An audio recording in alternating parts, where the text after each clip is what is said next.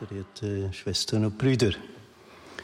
In seinen autobiografischen Erinnerungen aus meinem Leben hat Josef Ratzinger zum Ausdruck gebracht, was ihm während seines Theologiestudiums in München aufgegangen ist. Er schrieb, so wie ich das Neue Testament als die Seele aller Theologie verstehen lernte, so begriff ich Liturgie als ihren Lebensgrund, ohne den sie verdorren muss.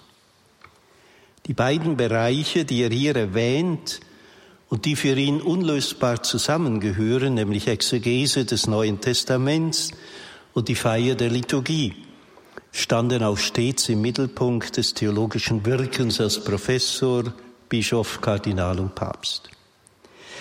In seinem ganzen theologischen Denken geht Josef Ratzinger vom Wort Gottes aus, wie es in der Heiligen Schrift niedergelegt ist. Denn die Bibel ist das deutlichste Zeugnis von dem in der Geschichte feststellbaren Ringen Gottes mit dem Menschen und dem Ringen der Menschen mit Gott. Dieses wechselseitige Ringen zeigt sich bereits im Alten Testament, das wir Christen freilich als ein Vorwärtsgehen auf Jesus Christus hinlesen. Erst dort, wo das Alte Testament bei Christus ankommt, wird sichtbar, was es im tiefsten meint. Wie man in christlicher Sicht das Alte Testament nur im Licht des Christusereignisses verstehen kann, so kann man auch nur vom Alten Testament her erfassen, wer Jesus Christus ist.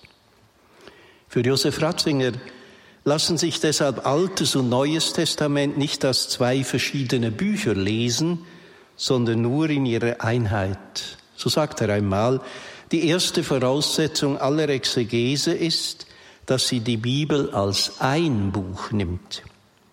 Ihm geht es elementar um die Wahrnehmung der Spannungseinheit der beiden Testamente, die Concordia Testamentorum. Von daher ist es für ihn ein wichtiges Anliegen, die tiefen Zusammenhänge neutestamentlicher Themen mit der alttestamentlichen Botschaft aufzuzeigen – so dass sowohl die innere Kontinuität zwischen Altem und Neuem Testament als auch die Neuheit der neutestamentlichen Botschaft aufscheinen können. Die Auslegung der Heiligen Schrift in ihrer untrennbaren Einheit von Altem und Neuem Testament bildet das Herzstück der theologischen Arbeit von Josef Ratzinger. Und seine Theologie ist im innersten Kern Exegese der Heiligen Schrift. Und zwar in jenem Geist, in dem sie damals geschrieben worden ist. Das bedeutet konkret, dass die Kirche die wissenschaftliche Exegese und auch ihre historisch-kritische Methode braucht, da die Heilige Schrift von geschichtlichen Ereignissen und Deutungen handelt und damit Geschichte und keinen Mythos erzählt. Auf der anderen Seite aber darf das Wort Gottes in der Heiligen Schrift nicht in die Vergangenheit der Geschichte eingeschlossen werden, denn es ist lebendiges Wort und adressiert sich an die Menschen in jeder Zeit.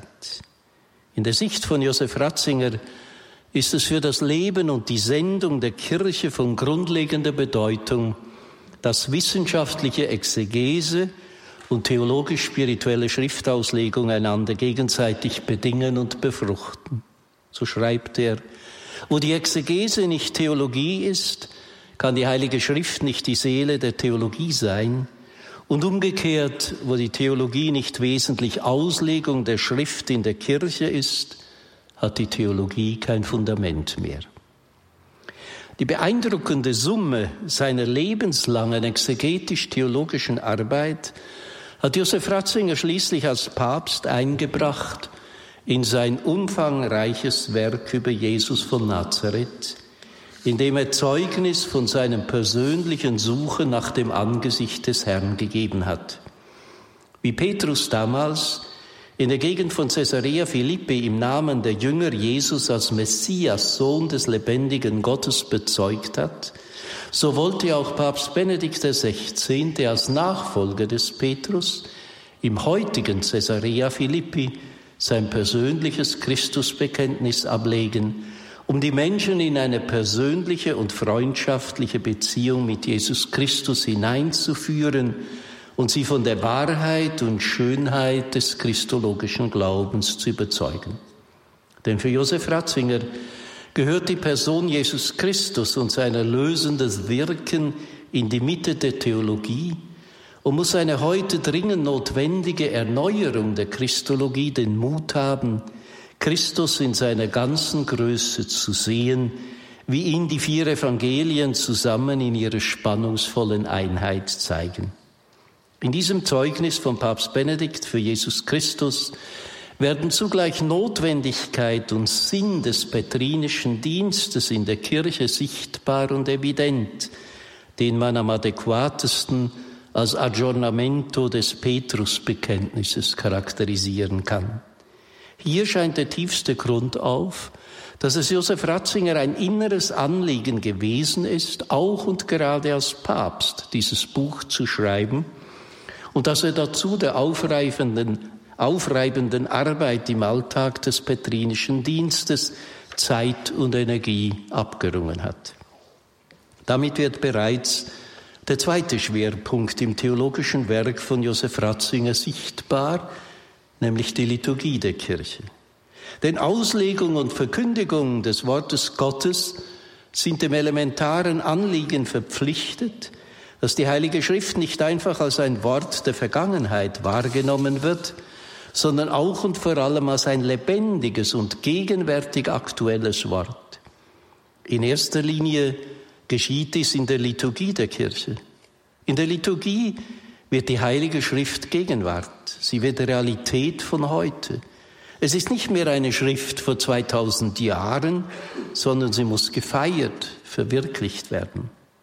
Christliche Theologie vermag nur glaubwürdig von Gott und seinem Ringen mit den Menschen zu reden, wenn sie immer schon vom Reden zu ihm herkommt und immer wieder in das liturgische Lob des Dreieinen Gottes mündet und wenn folglich die Liturgie der primäre und privilegierte Ort der Begegnung mit dem Worte Gottes mit seiner Auslegung und der Verkündigung ist. Die Liturgie ist dabei nicht einfach ein vereinzelter Vollzug in der Kirche und auch nicht einfach eine Lebensäußerung der Kirche unter anderen, sondern ihr elementarer Grundvollzug in dem Sinne, dass die Kirche nicht nur Liturgie feiert, sondern die Liturgie auch die Kirche aufbaut und sie am Leben erhält. Die Liturgie ist gleichsam das Herz der Kirche, von dem das Blut des Glaubens in den kirchlichen Alltag hinaus strömt, wo es sich verbraucht, um sich im Herzen wieder zu sammeln und gereinigt zu werden. Diese elementare Bedeutung kommt der Liturgie aber nur zu, wenn in ihrem Mittelpunkt das Handeln Gottes steht. Entweder ist sie Opus Dei mit Gott aus dem eigentlichen Subjekt, oder sie ist nicht, sagt Josef Ratzinger. Mit der Betonung des Primats Gottes und seines Handelns, das uns Menschen in der Liturgie in irdischen Zeichen sucht, will Josef Ratzinger uns vor allem die mystagogische Dimension der christlichen Liturgie im Sinne der Anbetung und Verherrlichung Gottes nahebringen. Was von der Liturgie im Allgemeinen zu sagen ist, gilt für Josef Ratzinger in hervorgehobener Weise von der Eucharistie, die die mystische Mitte des Christentums repräsentiert, in der geheimnisvoll Gott immer wieder aus sich heraustritt und uns in seine Umarmung hineinzieht. Die Feier der Eucharistie ist der elementarste und tiefste Anbetungsakt der Kirche und zeigt das innerste Wesen der Kirche an, dass sie immer wieder aus der Eucharistie entsteht. Da die Kirche Volk Gottes nur von der Eucharistie als dem Leib Christi her ist, ist die Lehre von der Kirche von der Eucharistie her zu entfalten und muss deshalb eucharistische Ekklesiologie sein. Hier leuchtet der tiefste Grund auf, dass die Liturgie, wie Papst Benedikt XVI. im Geleitwort zum elften Band seiner gesammelten Schriften bekennt, dass die Liturgie die zentrale Wirklichkeit meines Lebens und das Zentrum meines theologischen Mühens ist. Und es zeigt sich, dass er ein Leben lang als Theologe, Bischof und Papst darum bemüht sich hat, dass die Liturgie in ihrer Schönheit und damit das Fest des Glaubens gefeiert wird. Denn sie ist Feier der Gegenwart und des Wirkens des lebendigen Gottes und will die Getauften in das Geheimnis Gottes hineinnehmen. Wenn wir diesen Primat Gottes in der Liturgie bedenken, werden wir auch verstehen, dass in den Augen von Josef Ratzinger von der Liturgie auch jede Reform der Kirche ausgehen muss, weil sie nur so Erneuerung des Glaubens aus seiner Herzmitte heraus sein kann. Liebe Schwestern und Brüder, die Kirche lebt von der Eucharistie und der Verkündigung des Wortes Gottes in ihr. Diese starke Konzentration auf das Wort Gottes und die Auslegung der Heiligen Schrift wie auf die Feier seiner Gegenwart in der Liturgie wäre missverstanden, würde man das Christentum als eine Buchreligion wahrnehmen, wie sich etwa das Judentum und in verschärfter Weise der Islam verstehen. Für Josef Ratzinger ist es demgegenüber evident, das Christentum hat eine heilige Schrift, ist aber keine Buchreligion, sondern ist mehr und tiefer als Heilige Schrift. Das Christentum ist in seinem innersten Kern Begegnung mit einer Person und Bekenntnis zu ihr, in der sich der göttliche Urgrund aller Wirklichkeit konkret gezeigt und sich offenbart hat. Damit kommt die entscheidende Grundüberzeugung der Theologie Josef Ratzingers an den Tag, dass am Anfang des Christseins, wie er in Deus Caritas est sagt, nicht ein ethischer Entschluss oder eine große Idee steht, sondern die Begegnung mit einem Ereignis, mit einer Person, die unserem Leben einen neuen Horizont und damit seine entscheidende Richtung gibt. Diese theologische Grundüberzeugung bedeutet konkret, dass Jesus Christus selbst und in Person das lebendige Wort Gottes ist und dass folglich das Wort Gottes in erster Linie nicht Schrift, sondern eine personale Wirklichkeit ist. Diese Überzeugung hat elementare Konsequenzen für den in der christlichen Theologie grundlegenden Offenbarungsgedanken. Unter der Offenbarung Gottes versteht Josef Ratzinger in erster Linie den Akt, in dem sich Gott den Menschen zeigt und sich ihnen als Liebe zusagt und nicht das verobjektivierte Ergebnis dieses Aktes.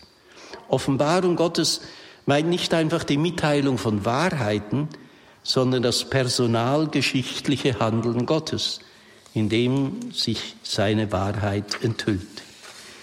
In diesem Sinn ist die Offenbarung Gottes nicht einfach mit der Heiligen Schrift identisch und mehr als Heilige Schrift. Die Heilige Schrift und die Überlieferung der Kirche sind die geschichtlichen Vermittlungsgestalten der Offenbarung Gottes, die im Kern eine Person ist. Damit werden Sinn und Sendung christlicher Theologie sichtbar. Sie ist in ihrem innersten Kern Offenbarungstheologie, das disziplinierte Nachdenken des uns Menschen von Gott vorgedachten und vorgesagten. Christliche Theologie geht von einer Antwort aus, die sie nicht selbst gefunden hat und prinzipiell nicht selbst finden kann, sondern die viel größer ist als das eigene Denken und an der sie immer wieder Maß nehmen muss. Christliche Theologie besteht darin, dass sie jene Vorgabe annimmt, die mehr ist als das, was sie selbst finden kann. Sie braucht deshalb sowohl den Mut des Fragens als auch die Demut, auf jene Antwort zu hören, die uns in der Offenbarung Gottes vorgegeben ist. Christliche Theologie ist Nachdenken der Offenbarung Gottes, das seine Inhalte im Glauben empfängt, um sie dann in ihrem inneren Zusammenhang und in ihrer Sinnhaftigkeit zu begreifen. Diesen inneren Zusammenhang macht Josef Ratzinger mit drei Grundwörtern namhaft, indem er die Kernmitte seines theologischen Denkens in diese Kurzformel verdichtet. Erst wenn Wahrheit und Liebe übereinstimmen, kann der Mensch froh werden. Erst die Wahrheit macht frei. Diesen drei Grundwörtern Wahrheit, Liebe und Freiheit wollen wir in einem zweiten Teil nachdenken. Wahrheit. Christliche Theologie ist in erster Linie verpflichtet, nach der Wahrheit des uns von Gott über sich offenbarten zu fragen. Dass die Suche nach der Wahrheit im Mittelpunkt christlicher Theologie zu stehen hat, zeigt sich bereits in der Biografie Josef Ratzingers an. Als im Jahre 1977 der damalige Theologieprofessor in Regensburg zum Erzbischof von München und Freising geweiht worden ist, hatte zu seinem Wappenspruch das Wort aus dem dritten Brief des Johannes gewählt, Mitarbeiter der Wahrheit sein zu wollen. Mit der Wahl dieses Leitwortes für seinen bischöflichen Dienst hat er aber nur ins Wort gebracht, wie er bereits seine Berufung als Theologe gesehen hat, nämlich im intellektuellen Dienst an der Wahrheit Gottes zu stehen, die er in seiner Geschichte mit der Menschheit offenbart hat. Diesen Dienst der Theologie hat er vor allem darin gesehen und wahrgenommen, in der heutigen Welt, in der die Gefahr groß ist, dass der Mensch gerade angesichts der Größe seines Wissens und Könnens vor der Frage der Wahrheit kapituliert und sich der Diktatur des Relativismus unterwirft. In dieser Welt muss der Glaube, die Theologie Hüterin der Frage nach der Wahrheit sein.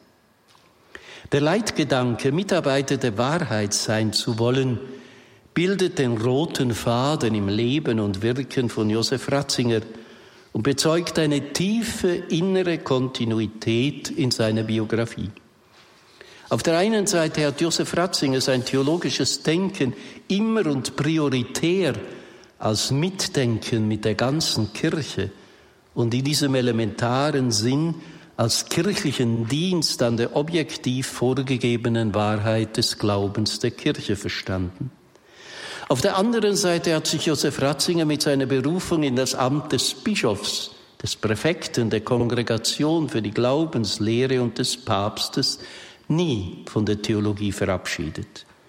In seiner Überzeugung in erster Linie zum Theologen und damit zum Diener an der Wahrheit berufen zu sein, ist er auch als Papst diese Verantwortung des Theologen verpflichtet geblieben und hat das innere Wesen seines Hirtendienstes darin gesehen, ich zitiere, die Sensibilität für die Wahrheit wachzuhalten, die Vernunft immer neu einzuladen, sich auf die Suche nach dem Wahren, nach dem Guten, nach Gott zu machen.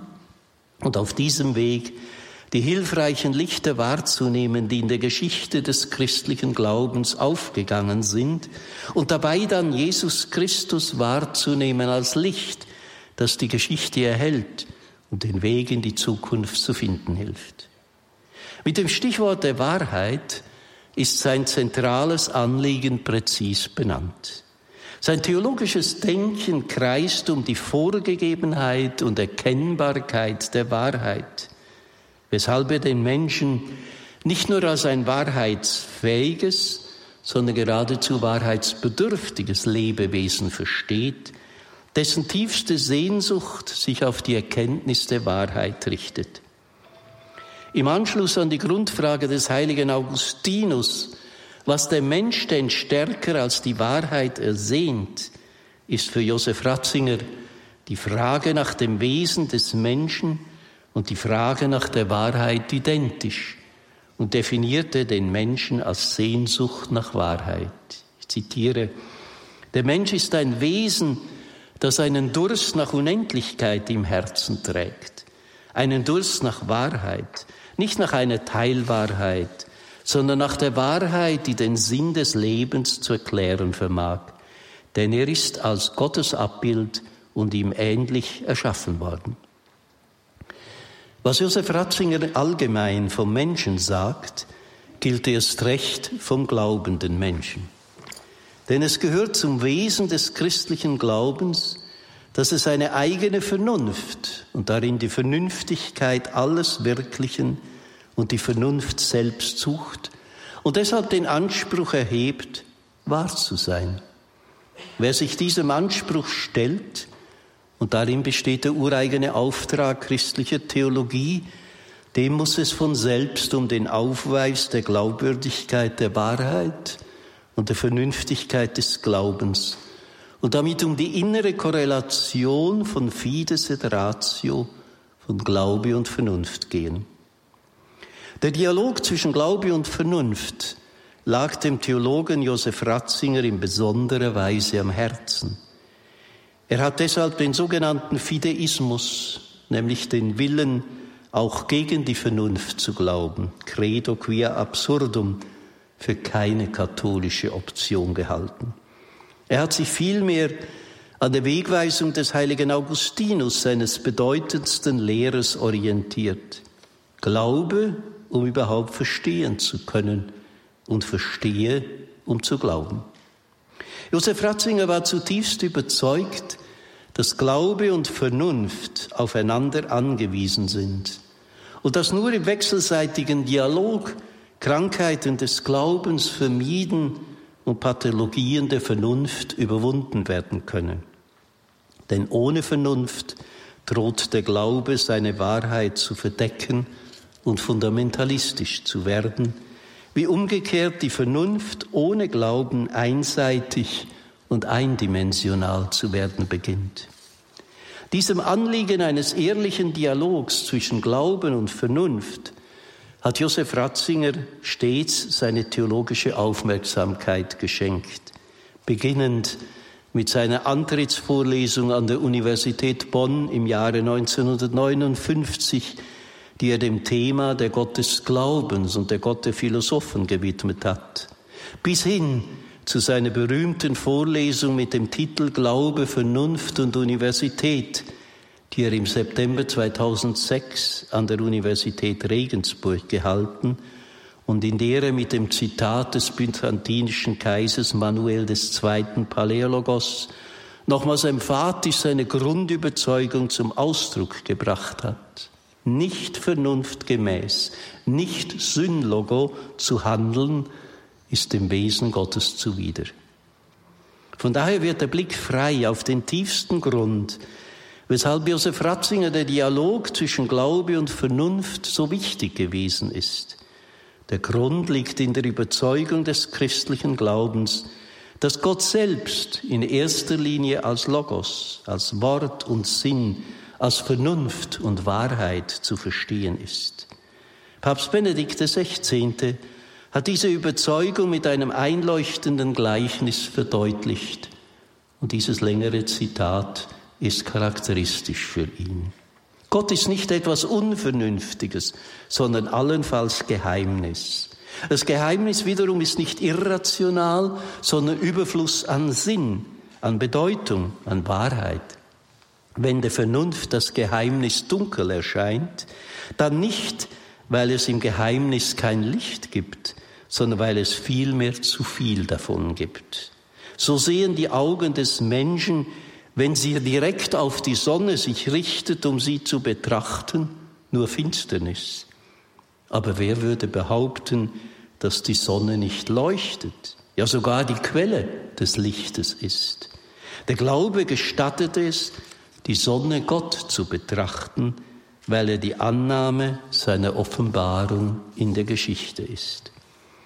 In der Vernunft Gottes liegt auch der Grund für die Vernünftigkeit der Welt, wie sie vor allem im christlichen Schöpfungsglauben zum Ausdruck gebracht wird. Entgegen der heute weit verbreiteten Annahme, dass alles in der Welt Zufall bzw. zufällige Evolution ist, beurteilt Josef Ratzinger die dahinterliegende Annahme, dass die Welt aus Unvernunft entstanden ist, selbst als unvernünftig. Da es in der Welt Vernunft und Geist gibt, ist es vielmehr logisch und kohärent anzunehmen, dass am Uranfang und Urgrund allen Seins die Vernunft steht und die Schöpfung aus Gottes Vernunft kommt, sodass die Vernunft in der Schöpfung auch die Vernunft Gottes als des Schöpfers erkennen lässt. Auf der existenziellen Ebene des Menschseins enthält diese grundlegende schöpfungstheologische Option jene befreiende Botschaft, die Papst Benedikt XVI. in der Homilie bei seiner Amtseinführung mit den Worten ausgesprochen hat. Ich zitiere, Erst wo wir dem lebendigen Gott in Christus begegnen, lernen wir, was Leben ist. Wir sind nicht das zufällige und sinnlose Produkt der Revolution. Jeder von uns ist Frucht eines Gedankens Gottes. Jeder ist gewollt, jeder ist geliebt, jeder ist gebraucht. Damit ist zugleich das zweite Grundwort angesprochen, das im Mittelpunkt des theologischen Denkens von Josef Ratzinger steht, nämlich die Liebe.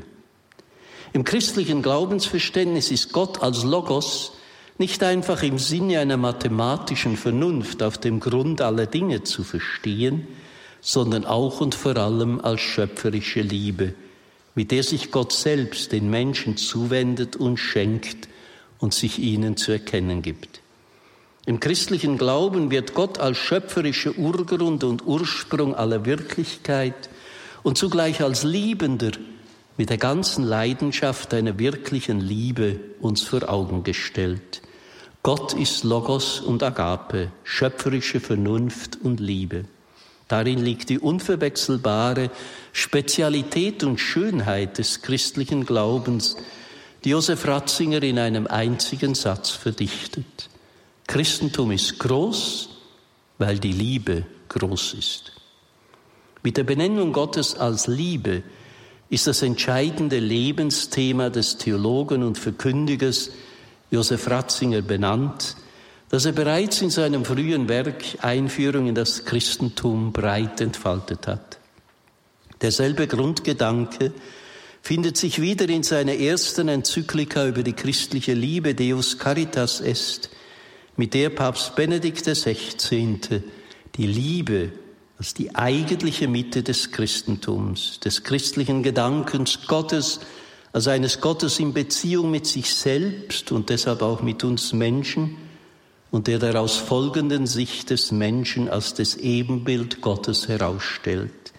Deus Caritas est, so schreibt er, das ist die wichtigste, die zentralste Wahrheit über Gott. Gott ist Logos und Liebe.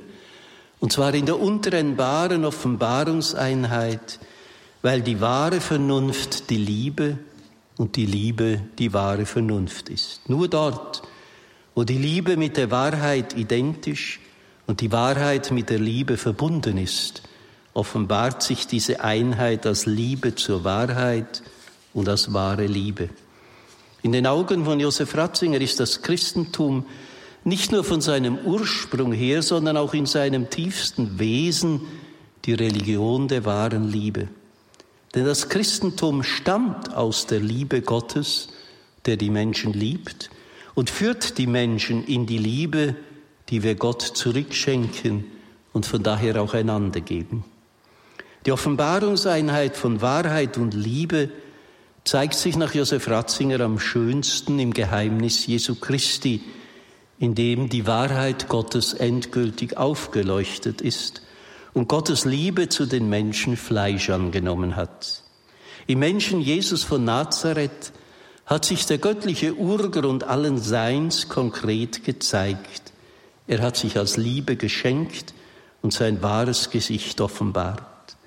Jesus Christus ist das Gesicht Gottes für uns, in dem sich Gott in Liebe dem Gesicht der Menschen zuwendet, so dass wahre Kommunikation zwischen Gott und Mensch, zwischen Himmel und Erde geschehen kann. Die Menschwerdung des göttlichen Logos, in der uns die Wahrheit und Liebe Gottes in Person begegnen, ist das Zentraldogma des christlichen Glaubensbekenntnisses und deshalb auch der innerste Konstruktionspunkt des theologischen Denkens von Josef Ratzinger. Die Fleischwerdung Gottes findet ihre letzte Radikalität im Kreuzesgeschehen, das nicht nur die Stunde der Wahrheit, sondern auch die Stunde der endgültigen Offenbarung der Liebe Gottes ist. Denn am Kreuz hat Jesus Christus den Sündentod der Menschen mit seinem stellvertretenden Liebestod überwunden und in diesem wunderbaren Platztausch die Erlösung der Menschen erwirkt. Am Kreuz hat Jesus die Schwerkraft der Sünde für die Menschen und zu ihrem Heil auf sich geladen. Die Liebe Gottes zeigt sich deshalb nirgendwo so konkret und so hautnah wie am Kreuz Jesu. Es ist die radikalste Konsequenz der Liebe Gottes für die Menschen. Am Kreuz ist Jesus Christus, der gute Hirte der Menschen, selbst Lamm geworden und hat sich auf die Seite der geschundenen Lämme gestellt und sie erlöst. Gott kommt als Lamm, schreibt Josef Ratzinger, das ist die Erlösung der Welt. Am Kreuz Jesu wird sichtbar, dass Liebe soll sie wirklich erlösen können, nicht ohne Opfer und damit nicht ohne Investition des eigenen Lebens zugunsten der anderen sein kann. Das Kreuz ist das deutlichste und wirksame Zeichen dafür, dass Gott sich nicht mit verbalen Liebeserklärungen an die Menschen begnügt, sondern selbst einen hohen Preis für seine Liebe bezahlt hat. Das Kreuz ist die Erscheinung der größten Liebe Gottes, die überhaupt der Wärmestrom nicht nur der ganzen Schöpfung, sondern erst recht der Erlösung der Menschen ist. Wie in der menschlichen Erfahrung dem Lieben können immer das Geliebtwerden vorausgeht, so können auch die Menschen sich nicht selbst erlösen, sondern können nur erlöst werden. Erlöst werden können sie aber nur durch die Liebe. Das Erlöstwerden besteht zutiefst im Geliebtwerden, wie dies Papst Benedikt in seiner Enzyklika über die christliche Hoffnungsbesalvi mit den Worten zum Ausdruck bringt. Wenn es diese unbedingte Liebe gibt, mit ihrer unbedingten Gewissheit, dann, erst dann ist der Mensch erlöst, was immer ihm im Einzelnen auch zustoßen mag. Das ist gemeint, wenn wir sagen, Jesus Christus hat uns erlöst. Was Josef Ratzinger von der Erlösung des Menschen bekennt, gilt erst recht von seiner Sicht der eschatologischen Vollendung des Menschen, der er sein Buch Eschatologie Tod und ewiges Leben gewidmet hat. Gottes grenzenlose und unendliche Liebe will Ewigkeit für jeden Menschen und er wirkt sie und ist sie. Diese Zuversicht schenkt der christliche Glauben den Menschen, wenn sie in jener großen Hoffnung leben, die nur Gott selbst sein kann, der uns auch gibt und schenkt, was wir allein nicht vermögen, nämlich ewiges Leben. Diese große Hoffnung hat Papst Benedikt mit den eindringlichen Worten umschrieben, ich bin definitiv geliebt. Und was immer mir geschieht, ich werde von dieser Liebe erwartet. Das ist ewig, ewiges Leben. Gott ist Liebe. Das ist die Kernwahrheit des christlichen Glaubens und nur diese Wahrheit macht frei. Damit kommt das dritte Grundwort im theologischen Denken von Josef Ratzinger vor unsere Augen, nämlich Freiheit. Mit diesem Grundwort sieht er auf der einen Seite die Würde des Menschen angesprochen, auf der anderen Seite erblickt er in ihm auch die Anfälligkeit für den Missbrauch dieses Wortes. Und zwar vor allem dort, wo Freiheit gegen die Wahrheit des Menschen gestellt wird und nicht mehr mit der Wahrheit verbunden ist. Hier scheint der Grund auf, dass die menschliche Freiheit vor allem in der Geschichte der Neuzeit von jener Ambivalenz geprägt ist, die Papst Benedikt meisterhaft ins Wort gebracht hat. Die Freiheit ist ein Sprungbrett um in das unendliche Meer der göttlichen Güte hineinzuspringen. Sie kann aber auch zu einer schiefen Ebene werden, auf dem wir zum Abgrund der Sünde und des Bösen hin abrutschen und damit auch die Freiheit und unsere Würde verlieren. Hinter der Analyse dieser Ambivalenz steht die Überzeugung von Papst Benedikt, dass der Mensch die Freiheit nicht einfach aus sich selbst hat, und nicht einfach von Haus aus frei ist, dass er aber zur Freiheit berufen und deshalb darauf angewiesen ist, zu seiner Freiheit befreit zu werden. Und zwar in der persönlichen Begegnung mit Gott als dem absoluten Grund der Freiheit. Denn wachsen kann geschöpfliche Freiheit nur in der Begegnung mit der absoluten Freiheit Gottes, die gerade nicht Konkurrent, sondern Garant der menschlichen Freiheit ist. In der persönlichen Begegnung mit Gott kann der glaubende Mensch die Erfahrung machen, dass die Freiheit keineswegs der Gegensatz zu Bindung und Treue ist, dass sie vielmehr beide gegenseitig fordern und fördern. Dieses wechselseitige Bedingungsverhältnis zwischen Freiheit und Bindung gilt für Papst Benedikt vor allem im Blick auf die Verbindlichkeit der Wahrheit. Freiheit kann es nicht an der Wahrheit vorbeigeben. Echte Freiheit besteht vielmehr darin, dass man auf dem Weg der Wahrheit vorangeht. Nur, so schreibt Ratzinger, wenn die Wahrheit in sich selber gilt und sie zu sehen nicht mehr ist als alle Erfolge, nur dann sind wir frei. Und nur die Freiheit der Wahrheit ist darum die wahre Freiheit. Wer sich in der Begegnung mit Gott und seiner Wahrheit von seiner Unfreiheit zur Freiheit befreien lässt, ist dann freilich auch berufen, von seiner befreiten Freiheit befreienden Gebrauch zu machen, vor allem in der Begegnung mit anderen Menschen. Wer in der Beziehung mit Gott lebt und sich in seine Hände übergibt, steht auch in einer offenen Beziehung zu seinen Mitmenschen. Es kann deshalb prinzipiell keine Freiheit gegen die anderen geben, sondern nur mit ihnen. Nur eine gemeinsame Freiheit ist eine menschliche Freiheit. Im Zusammensein können wir in die Symphonie der Freiheit eintreten. Mit dieser Symphonie der Freiheit wird deutlich, dass der christliche Glaube auch eine elementar kirchliche Dimension aufweist. Diese folgt von selbst aus dem Gedanken der Offenbarung.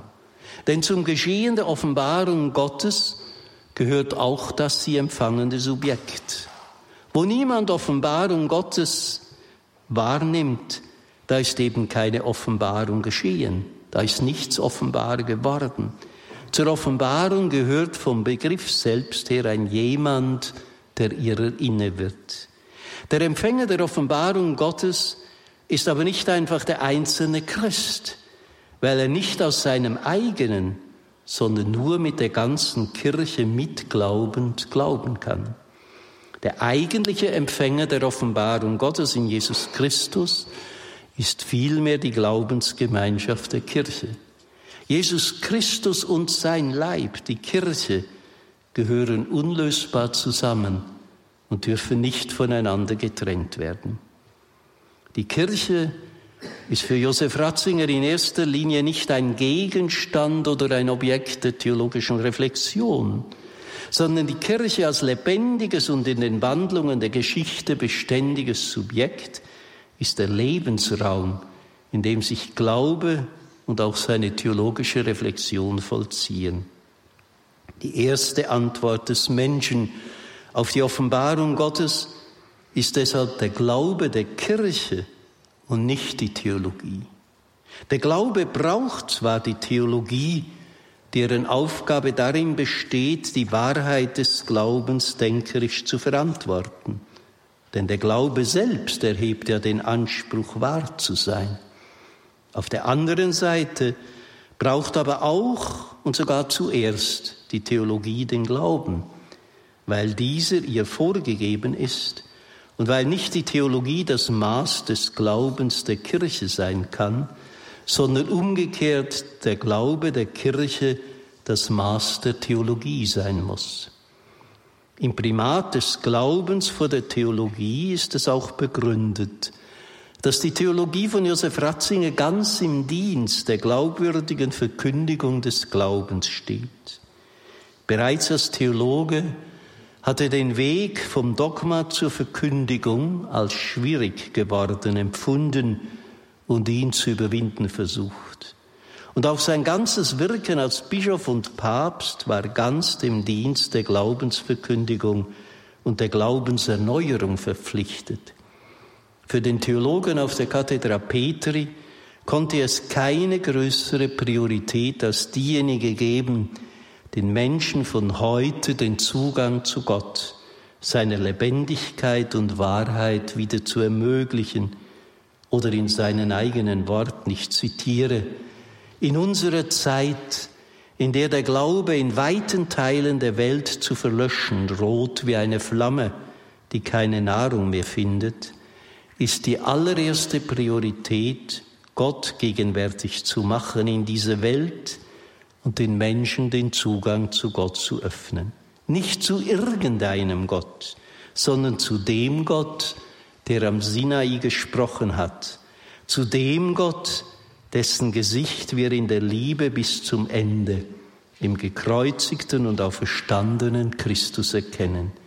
Die Menschen zu Gott, dem in der Bibel sprechenden Gott zu führen, ist die oberste grundlegende Priorität der Kirche und des Petrus-Nachfolgers in dieser Zeit. Dieses längere Zitat von Papst Benedikt bietet eine konzise Zusammenfassung dessen, worum es ihm als Theologe und als Hirte der Kirche gegangen ist. Von daher wird es nicht erstaunen, dass er in seinem geistlichen Testament, das nach seinem Heimgang am 31. Dezember 2022 veröffentlicht worden ist, der ganzen Kirche die Ermutigung hinterlassen hat, steht fest im Glauben, lasst euch nicht verwirren. In diesem Testament ist das große Erbe seines theologischen Denkens aufbewahrt. Ihm können wir nur dadurch treu bleiben, dass wir im Glauben der Kirche fest stehen bleiben und mit dem Denken der Kirche mitdenken. Vielen Dank.